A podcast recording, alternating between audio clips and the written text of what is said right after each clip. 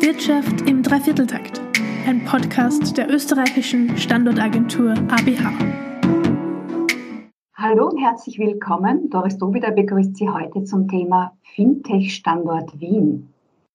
Österreich, insbesondere Wien, hat sich inzwischen zum Fintech-Standort gemausert und österreichische Fintech-Startups realisieren international Conda, Wikifolia, Finabro, Finest Company, um nur einige zu nennen.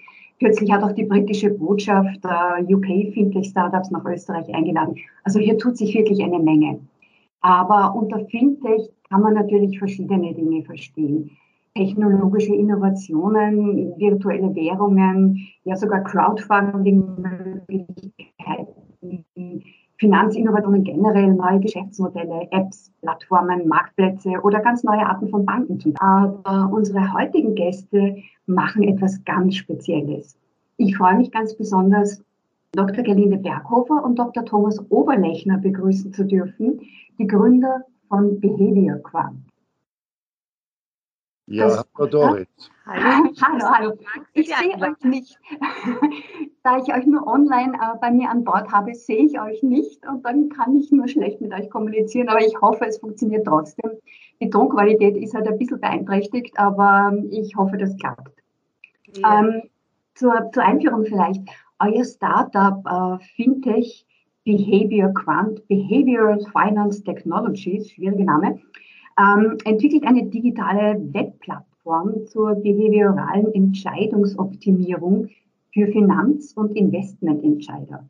Und zwar mittels eines systematischen, quantitativen Ansatzes, wo behaviorale Listen und Charakteristika analysiert werden.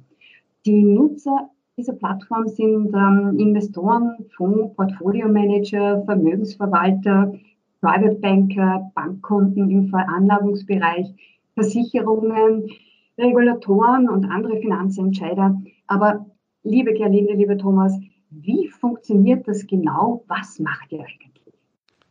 Doris, äh, das erkläre ich sehr gerne und nochmals vielen Dank für die Einladung zum Podcast. Das waren jetzt viele Fachbegriffe, äh, sozusagen in deiner Schilderung von dem, was wir tun. Äh, das Prinzip ist aber ein ganz ein einfaches. Was wir von BQ tun, ist, wir bieten Anlegern oder Managern von Portfolios oder Bankberatern, also all diejenigen, die Anlageentscheidungen entweder selber treffen oder andere dabei unterstützen, wir bieten diesen Personen und diesen Institutionen eine sehr systematische Unterstützung dabei, besser Finanzentscheidungen zu treffen. Einerseits, um ihre Entscheidungen zu optimieren, andererseits, um ihre Performance, also ihre Renditen besser zu machen. Und was wir dabei tun, ist auf eine sehr objektive, wissenschaftsgestützte Weise Aspekte sichtbar machen, die sonst unsichtbar sind oder die sonst nur sehr subjektiv und immer nur unvollständig berücksichtigt werden. Was das für Aspekte sind, das sind natürlich die psychologischen, die behavioralen, ein anderes Wort dafür, verhaltensbezogene Merkmale der Entscheider, ob das jetzt Kunden in der Bankberatung sind oder ein ganz professionelles Investmentteam einer Anlagegesellschaft. Das System, das liegt in der Cloud, das kann weltweit kinderleicht von jedem, der Anlageentscheidungen trifft, verwendet werden. Und wie es funktioniert, ganz kurz geschildert, also ich als, als, als End-User durchlaufe ich auf meinem Computer oder meinem Te Mobiltelefon ein, ein, ein sehr abwechslungsreiches Verfahren. Das besteht aus, aus Fragen, aus simulierten Situationen, aus kleinen lustigen Aufgaben. Und das System erfasst, während der User das macht, die Reaktionen des Users und kann dann Muster in den Antworten, in den Reaktionen erkennen, mit denen von sehr vielen, von tausenden anderen Investoren vergleichen. Und die Algorithmen verwandeln dann deine Daten in ein quantitatives Profil von dem, wer du als Anleger bist oder von dem, wer du als Marktentscheider bist und zeigt dir ganz genau das und wie du dich von anderen unterscheidest. Und nicht genug damit, das übersetzt dann auch dieses quantitative Profil von dir in sehr konkrete Anweisungen, was du in deinen Entscheidungen beachten solltest, was du verändern kannst, um bessere Ergebnisse zu erzielen, zum Entscheiden. oder auch wie ich dich als Berater zum Beispiel besser beraten kann. Das heißt, Finanzunternehmen, Investmentunternehmen können, können dieses System sehr vielfältig einsetzen, ob man jetzt als Investor eigene Entscheidungen optimieren möchte oder die des, des Teams, des eigenen, oder ob ich als Berater Kunden besser, erfolgreicher beraten möchte oder ob ich als, als großer Anleger, als Institution zum Beispiel Fondsmanager suche, die nicht nur in der Vergangenheit erfolgreich waren, sondern die auch die Eigenschaften haben, persönlich, die sie in der Zukunft erfolgreiche Entscheider sein lassen. Ja, ich kann vielleicht noch ergänzen vom theoretischen zum tatsächlich praktischen. Wir haben jetzt schon drei Produktlösungen fertig, also Go-to-Market ready. Das eine ist, äh, wie aus Thomas seinen Schilderungen schon hervorgegangen ist, das nennen wir BQ Advisory und ist für die Bank- und Vermögensberatung. Und dieses Produkt garantiert sozusagen eine ganz personalisierte Anlageberatung, die einzigartig auf den einzelnen Kunden in der Beratung zugeschnitten ist. Dann unsere zweite Lösung, BQ Selection, die ist, für, ist unser Produkt für professionelle Finanzentscheider, für institutionelle Investoren. Hier geht es um die Evaluierung und Auswahl von höchst erfolgreich und erfolgversprechenden Fonds- und Asset-Managern, kommt also zu diesem Einsatz für Evaluierung und Auswahl. Und das dritte Produkt ist BQ Performance. Da geht es um den individuellen Asset Manager, aber auch um Investment Teams und sozusagen um die Performance mit unserem Tool zu optimieren. Das heißt, das ist einerseits für die Banken oder Fondsmanager, Investoren eine Know Your Customer ähm, Lösung. Auf der anderen Seite wäre es aber auch für einen Privatmenschen eine Möglichkeit, die Performance zu steigern. Ganz genau, Doris. Mhm. Also ich kann das in ganz verschiedenen Use Cases anwenden für meine eigene Entscheidung, für mein eigenes Team oder auch andere besser zu verstehen und dann besser zu beraten oder bessere Auswahlentscheidungen zu treffen. Okay.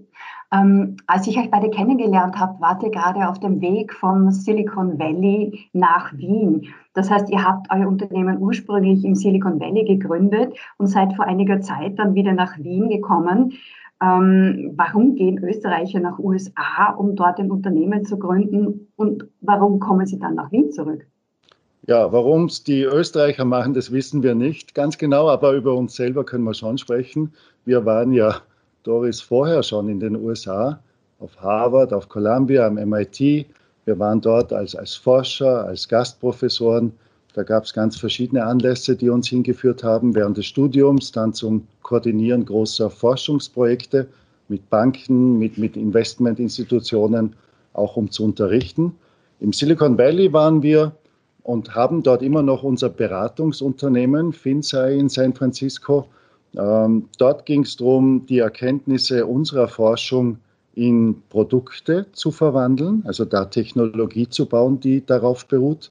Und Behavior Quant haben wir in Wien gegründet vor drei Jahren, um diese Expertise im Bereich Behavioral Science, Investmententscheidungen, um das skalierbar zu machen, um, um sozusagen eine Technologie zu entwickeln, die auf sehr unkomplizierte Weise jeden, der in dem Bereich tätig ist, sozusagen diese, ähm, diese Entscheidungsunterstützung zu nutzen. Und äh, die Frage, warum kommen wir oder warum kommt man nach Wien zurück? Da gibt es bei uns mehrere Gründe, aber der wichtigste war auch, dass wir waren ja sechs Jahre in San Francisco und das war eigentlich wesentlich länger als ursprünglich geplant. Und ein ganz wichtiger Grund unserer Rückkehr waren natürlich unsere Familien und unsere Freunde. Aber wir sind auch, und das äh, ist auch ein wichtiger Grund, wir sind tatsächlich zu einer Zeit zurückgekehrt, wo viele unserer amerikanischen Freunde aufgrund des politischen Klimas damals in den USA äh, uns wirklich sehr beneidet haben um die Möglichkeit, auch woanders zu arbeiten und zu leben. Ja, und eigentlich sind wir ja nicht nur zurückgekehrt, wir sind regelmäßig noch in den Staaten, nur derzeit halt hauptsächlich beruflich und freuen uns dann immer, wenn wir in diesen Zeiten auch unsere persönlichen Freunde und Kontakte wiedersehen. Und das politische Klima hat sich in den USA inzwischen auch wieder etwas geändert. Ja, da sind wir, glaube ich, weltweit froh drüber. Da gibt es eine allseitige Erleichterung, Doris. Ähm, um im deutschsprachigen Raum zu bleiben, ähm, eines der bekanntesten Beispiele ist wahrscheinlich N26. Das sind Wiener, die eine Bank gegründet haben, und zwar in Berlin und dann auch wieder nach Wien zurückgekommen sind. Äh, die Gründer haben damals gesagt, Wien hat eine ausgezeichnete Lebensqualität, ist ein Tor zum Osten und es gibt hier auch noch mehr ausgebildete Tech-Talente. Gibt es da auch Parallelen zu eurem Startup? Ich glaube, die gibt es sicher, wobei unser Koffer ja in San Francisco steht, nicht in Berlin, wo wir unverändert sozusagen unser Consulting-Unternehmen haben. Aber die, die Lebensqualität in Wien und das Business Environment, wir, wir schätzen es sehr. Wien ist für uns eine der schönsten Städte, die wir kennen. Und wir merken das immer dann, besonders wenn wir Besuch aus dem Ausland haben. Das, das macht wirklich Freude, diese Stadt aus den Augen von Menschen, die sie noch nicht kennen, wieder zu entdecken. Und wir sagen das ja als auch ursprünglich Eingewanderte in Wien. Gerlinde kommt aus der Steiermark, ich aus Genau, und äh, deine Frage mit den gut ausgebildeten Tech-Talenten, ja, natürlich ist äh, Wien als Tor zum Osten da definitiv interessant. Äh, wir müssen aber wirklich, wir haben die Erfahrung gemacht und sind sehr froh darüber, dass es auch gut ausgebildete Tech-Talente in Wien gibt. Und das zeigen ja auch die Personen, mit denen wir in unserem Team zusammenarbeiten. Also wir haben wirklich gut ausgebildete Österreicher im Team. Und äh, vielleicht anzuführen dazu im Unterschied zum Silicon Valley, äh, das kann man schon sagen, hier, dort arbeiten die besten Tech-Leute alle bei Google, Amazon und Facebook und verdienen dort sehr viel Geld und haben auch Gehälter, die sich dann dort Startups natürlich gar nicht leisten können. Und da ist Wien als Standort natürlich äh, unglaublich wichtig und äh, auch sehr leistbar und interessant für Startups. Ähm, eine Frage, auf die ich später noch zu sprechen kommen wollte, aber vielleicht gleich an dieser Stelle. Ist es eigentlich schwierig für euch, die geeigneten Leute oder eben Talent zu finden? Du hast zwar gesagt, es gibt genügend Talente hier, aber ihr habt ja schon wieder Jobs ausgeschrieben, habe ich gesehen. Also ihr wachst, blüht und gedeiht ja laufend. Ähm, ist das etwas, das einfach ist oder gibt es da doch noch Probleme, genügend Mitarbeiter, Qualifizierte zu finden? Naja, das Thema Teams und, und Mitglieder in Teams zu finden, wir haben es erlebt als, als einen kompletten Zweiwegprozess, Doris, als etwas, das immer zwei, beidseitig stattfindet. Und irgendwo geht es genauso darum, von möglichen Mitgliedern hier gefunden zu werden, wie diese selber aktiv zu finden. Also das Wachsen vom, vom Team, nicht nur eine Frage der Anzahl natürlich, auch von der Entwicklung der Personen im Team und wie man mit dem gemeinsamen Potenzial, das man hat, im, im Dazwischen, das letztlich das Produkt dann bedeutet und die, das Unternehmen, wie man damit umgeht und vor allem, wie man gemeinsam lernen kann und sozusagen immer zielgerichteter wird. Und da schätzen wir uns mit dem Team, das wir hier gefunden haben und von hier aus gefunden haben, sehr glücklich. Das ist schön zu hören. Trotzdem an dieser Stelle ein Hinweis in eigener Sache. ABA hat ja seit kurzem eine neue Abteilung Work in Austria, die darauf abzielt, Facharbeiter aus dem umliegenden Ausland nach Österreich zu holen, falls das für die österreichischen Firmen nötig ist. Und die Kollegen haben vor allen Dingen einen Schwerpunkt in IT. Also ich kann euch auch gerne kurz schließen, falls das ein Thema bei euch sein sollte. ja, und vielen Dank und äh, äh, ja, wir sind sehr froh, dass es das bei euch gibt und dass diese Unterstützung äh, auch möglich ist. Danke. Gerne, jederzeit. Ähm, Nochmal zurück zu der Frage äh, Tor zum Osten, CEE-Standort. Im Prinzip ist ja alles immer mehr virtuell. Also nicht nur wegen Covid-19, das uns zwingt, alles online zu machen. Auch generell, glaube ich, ähm, verlagert sich das alles ein bisschen in die Cloud sozusagen. Das heißt, ist dieses der lokale äh, Raum Wien oder der geografische Standort überhaupt noch wichtig? Ist er wichtig für euch? Also die Erfahrung, die wir machen, äh, dass, dass Wien sozusagen nicht nur ein Tor zum Osten, sozusagen, sondern auch zum Westen ist, was, was die Attraktivität des Standorts betrifft. Es ist, um hier zu leben, um hier zu arbeiten, glaube ich, für viele, für, für uns, für viele von den Bewerbern ein sehr attraktive, eine sehr attraktive Wahl. Und, und was Kunden und Interessenten betrifft, da merken wir schon, dass ich glaube, die Frage des physischen Standorts die, die hat eine ganz andere Bedeutung gewonnen durch die Digitalisierung, durchs Internet und jetzt noch einmal versteckt durch Covid. Ähm, ich glaube, da ist wirklich viel im Fluss, was das bedeutet und was, was sozusagen den Standort bedeutet für die, für die Menschen, die wo sind, eine sehr, sehr große. Und gleichzeitig, wenn wir mit Video mit, mit jemandem, einem Interessenten an der Westküste sprechen, dann kann sich genauso nah anfühlen wie äh, mit jemandem, der gerade im benachbarten Bundesland sitzt. ja, das stimmt. Abgesehen von der Zeitverschiebung natürlich. Ähm, aber Lebensqualität äh, im Herzen von Europa ist eines. Ähm, was ist denn noch wichtig für das Ökosystem rundherum? Die Rahmenbedingungen, die, die Partner, Finanzierungsmöglichkeiten sind wahrscheinlich im Silicon Valley besser. Ja, also das stimmt. Also die Finanzierungsmöglichkeiten sind im Silicon Valley und den USA sicher besser. Das ist äh, bekannt. Und es kommt ja auch unser Investor aus dem Silicon Valley, ja. Und äh, für uns, also Fintech hat ja in unserem Fall eine besondere Bedeutung. Uns geht es nicht um Zahlungsabwicklung und darum, dass man bestehende Prozesse schneller gestaltet, dass man die billiger macht, sondern hier geht es um, um Individuen, um, um Menschen in der Finanzwelt und wie wir als Unternehmen ganz verschiedene Perspektiven, nämlich die Psychologie, Verhaltenswissenschaften, Behavior Science, Finanz, Entscheidungsforschung, wie wir das zu einer wirklich ganz, ganz neuen Lösung für den Finanzbereich führen können. Äh, und wie man den ganzen Bereich, nämlich die Finanzveranlagungsindustrie, grund, grundlegend damit äh, bereichern und, und, und verändern kann. Also dafür war Wien ja immer schon ein, ein guter Boden für diese Art von Unternehmen.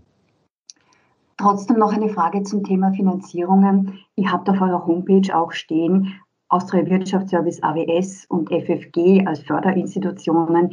Wie wichtig sind solche Fördereinrichtungen für ein Startup in Österreich? Ja, das ist eine sehr gute Frage, Doris, und die sind äh, extrem wichtig. Und für das beneiden uns auch viele der Startups in den USA, wo es das nun wirklich nicht gibt. Und äh, ich denke, gerade zu Beginn vieler Startups, wo es ja um die Entwicklung und um die Umsetzung neuer, innovativer Produktideen und deren Lösungen geht, die es am Markt so noch nicht gibt, ist natürlich Forschung und Entwicklung eine unglaublich wichtig und spielt eine sehr große Rolle. Und das Risiko ist natürlich dann auch ein hohes, dass man manche Ideen womöglich gar nicht umsetzen kann oder diese nicht gelingen. Und das Public Money oder die Förderungen vom Staat spielen da natürlich eine große unterstützende Rolle, diese Ideen überhaupt einmal zu entwickeln und austesten zu können. Ja, ich sage noch ein Wort zu den ja. Förderungen, die wir bekommen haben. Für die sind wir Österreich persönlich wirklich sehr dankbar. Äh, und unter unseren Unterstützern bei AWS, beim FFG, aber auch Doris natürlich, dir und der Austrian Business Agency.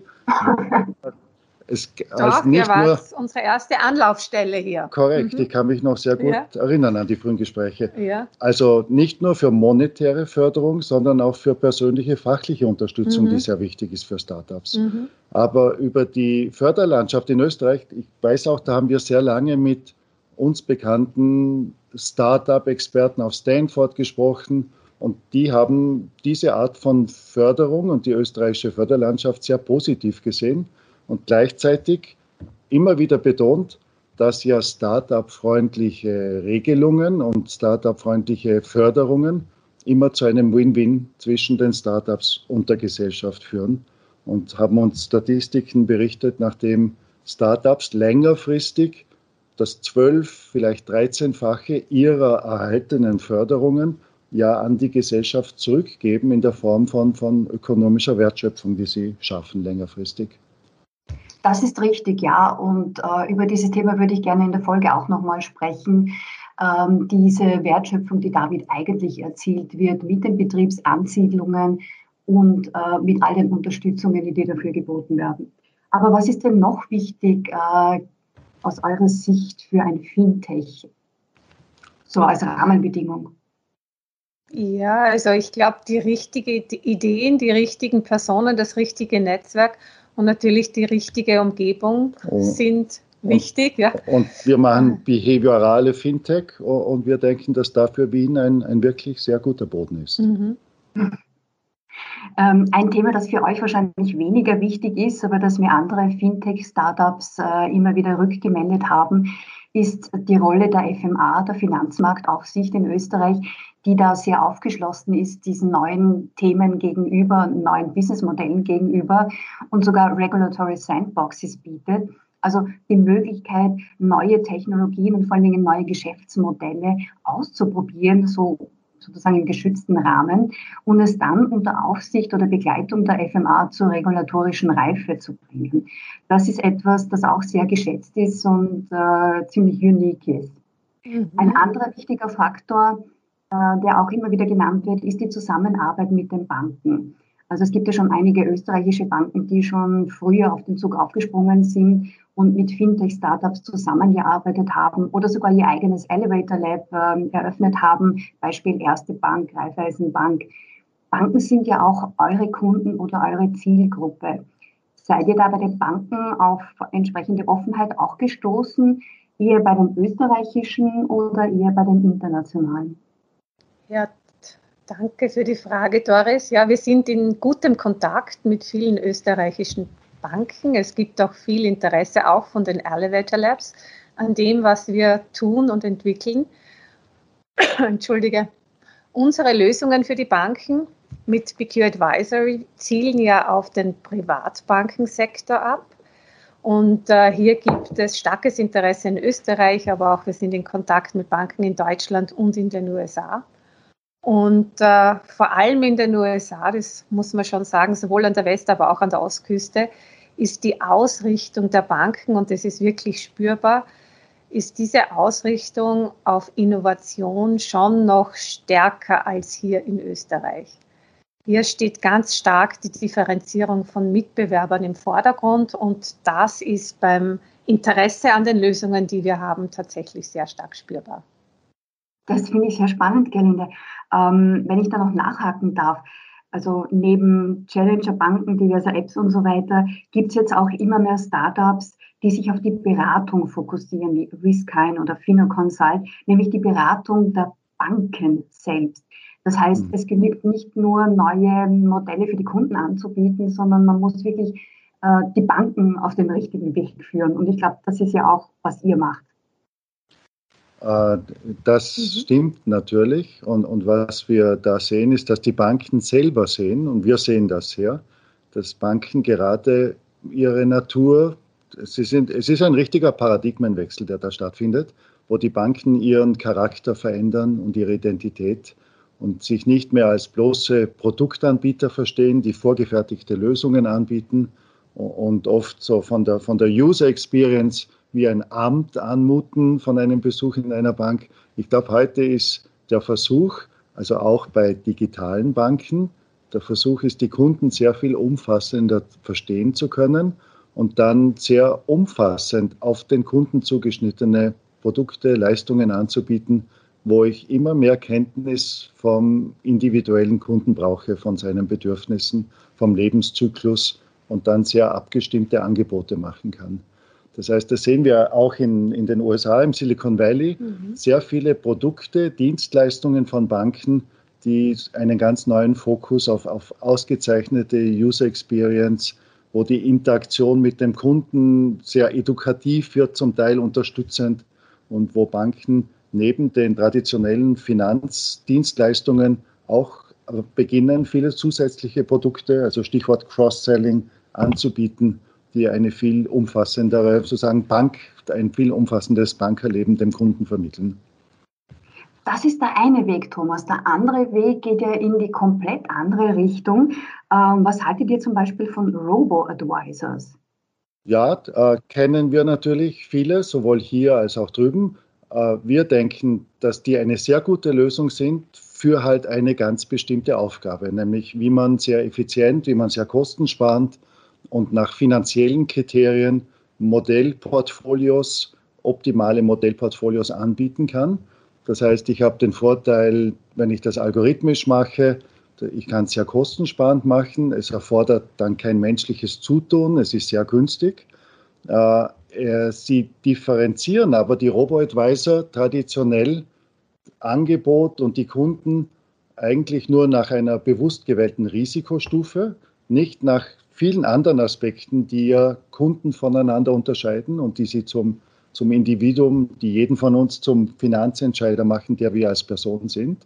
Das heißt, solche Systeme können wir mit Behavior Quant natürlich bestens ergänzen, weil wir den Anbietern, den Robo-Advisors und ihren Kunden ermöglichen, dann sehr viel individuellere und informiertere Entscheidungen zu treffen. Also zum Beispiel Kunden zu wirklich passenden Produkten zu matchen, die dann nicht nur auf die Risikobereitschaft, sondern auch auf die Werte und auf andere persönliche Aspekte des Kunden eingehen. Ihr beide seid ja ausgebildete Psychologen. Äh, du, Thomas, hast sogar habilitiert in Finanzmarktpsychologie, habe ich gelesen und ähm, dein Diplom erworben in der Stadt Freud, wie ihr so schön auf eurer Homepage schreibt. Aber ich glaube, von Freud sind wir schon ein schönes Stück weit entfernt mit äh, künstlicher Intelligenz und Machine Learning. Ich nehme an, das sind Dinge, die auch in eure Arbeit einfließen. Das tun sie, aber gleichzeitig sind wir auch sehr dankbar unseren Wurzeln gegenüber. Nicht? Mhm. Natürlich, wie du sagst, hier war in Wien lange Zeit die, die Wiege für der, der Psychologie ich war ja lang Professor für Psychologie hier und Freud hat äh, die Psychoanalyse hier entwickelt. Ich, ich glaube, er hat, was, was das betrifft, natürlich das erste Wort gesagt, nicht das letzte. Und, und wir sind jetzt dabei, die Psychologie mit, mit den Vorteilen, die die heutige Technologie bietet, zu verbinden. Machine Learning spielt dabei eine ganz große Rolle. Ähm, wenn wir unsere Algorithmen entwickeln, wenn wir die laufend verbessern, das basiert auf Machine Learning. Aber wer weiß, was aus Freud geworden wäre, wenn er das schon vor 100 Jahren als Möglichkeit gehabt hätte. Interessante Fragestellung. Ja. ähm, ein ganz anderes Thema noch, ähm, Gerlinde und Thomas, nachdem ihr ja beide Seiten kennt, wie ist das eigentlich mit dem Datenschutz? Ist das in Österreich leichter oder schwieriger? Mhm, das ist eine gute Frage, Doris. Also Datenschutz ist für uns als Behavior Quant, die wir ja sehr mit äh, Daten von Kunden von Banken und Investment Asset Managern arbeiten, ist ein besonders wichtiges Thema und Anliegen. Und wir mhm. haben Stimmt, ja, ja, ja, und wir haben dafür äh, einen juristischen Spezialisten im Team, der für den Datenschutz zertifiziert ist. Ähm, der Schutz persönlicher Daten ist bei uns extrem wichtig. Daher gibt es auch so jemanden. Und wir haben uns von Anfang an zum Ziel gesetzt, nicht nur jetzt kommerziell sehr erfolgreich zu sein, sondern auch ethisch auf höchsten Standard befindliche Lösungen anzubieten. Und äh, Vertrauen ist ja in Wirklichkeit die eigentliche Währung in der Finanzwelt. Das wissen die Banker. Und für dieses Vertrauen stehen wir natürlich auch als Behavior Quant. Und äh, ich weiß nicht, ob du das auch weißt, Doris, aber Thomas hat ja auch ein Buch zum Thema Ethik in der Finanz- und Investmentbranche geschrieben, das für die Ausbildung von äh, CFAs, also Certified Financial Analysts, das ist die größte, weltweit größte Vereinigung von Finanzprofessionals, die dafür verwendet wird. Und äh, zu deiner Frage, ja, durch die DSVGO-Regelung ist natürlich der EU und Österreich, was Datenschutz betrifft, stärker reglementiert, als das die USA ist. Aber nachdem wir, wie gesagt, für uns Daten und der Datenschutz generell ein wichtiges Thema sind, macht es jetzt für uns daher nicht so einen großen Unterschied. Ich verfolge das auch so mhm. aktiv mhm. mit in den amerikanischen Medien, in Diskussionen. Mhm. Ich glaube, das ist ein Bereich, wo die USA auch dabei sind, wenig von Europa zu lernen. Genau, die ziehen gerade nach. Mhm. Ja, das stellt sich mir auch so dar. Und das ist, glaube ich, jetzt wieder der Punkt oder die Kurve zurück zum Fintech-Standort Wien, dass sich Wien oder Österreich insgesamt hier gerade ähm, im Bereich der Ethik auch versucht zu positionieren und positionieren kann. Ich glaube, das ist auch ein gutes weiteres Standbein für den Fintech-Standort Wien. Ich mhm. glaube, das stimmt ganz, was du sagst, Doris. Wien ist so ein interessanter, sozusagen von der Ideengeschichte her und von der Entwicklung sozusagen wichtiger Strömungen, die dann beeinflusst haben verschiedene Branchensektoren äh, da, da, hat Wien historisch eigentlich immer schon eine wirklich außergewöhnliche Rolle gespielt. Mhm. Äh, und wir würden uns natürlich sehr freuen, wenn das auch so weitergeht und wenn wir da einen kleinen Beitrag liefern können dazu. Auf jeden Fall. Und trotz des Datenschutzes, wenn ich jetzt von eurer Dienstleistung Gebrauch machen möchte, wo kann ich euch finden? Also du findest uns ähm, am leichtesten wahrscheinlich im Internet auf der Seite www.behaviorquant.com. Behaviorquant, der Name des Unternehmens, weil wir quantifizieren Behavior, wir quantifizieren psychologische Aspekte, all die Dinge, die man sonst, sozusagen, wenn man diese objektiven Daten nicht zur Verfügung hat, rein aus dem Bauchgefühl heraus macht, wahrscheinlich, und dadurch oft sehr verzerrt und, und unvollständig. Und das ist unser Ziel, sozusagen Finanzentscheidungen mit diesen ganz neuen Daten auf eine objektive und, und wissenschaftsgestützte Weise zu unterstützen. Mhm. Und unser Büro ist im 9. Bezirk, wo auch Freud, nicht unweit von der Berggasse, wo Freud gelebt hat, in der Kollegengasse. Und äh, auf das sind wir auch sehr stolz, weil es in einem wirklich sehr schönen Teil Wiens untergebracht ist und wir und unser Team sind immer sehr, sehr gerne dort. Momentan natürlich aufgrund der Covid-Bestimmungen ist Homeoffice, aber wir freuen uns schon alle, wenn diese Zeit vorbei ist und wir wieder mehr auch aus dem Büro arbeiten können. Genau, die Wiener Kaffeehauskultur wieder aufleben lassen können auch. Ja, das machen wir. Und ich muss ehrlich sagen, also ich würde das wirklich gern ausprobieren und ich kann mir vorstellen, ich werde auch meine Aha-Erlebnisse haben. Doris, Sehr gerne. könnte sein, dass du einen ganz neuen Weg beruflich einschlagen musst nach deinen Ergebnissen. Lass es meine Chef oder meine Chefin nicht wissen. ja, dann sage ich vielen herzlichen Dank, Gerlinde und Thomas. Das war sehr nett und sehr spannend, mit euch zu plaudern. Danke auch fürs Zuhören und ja, bis zum nächsten Mal beim Podcast der ABA. Danke, Danke liebe Doris.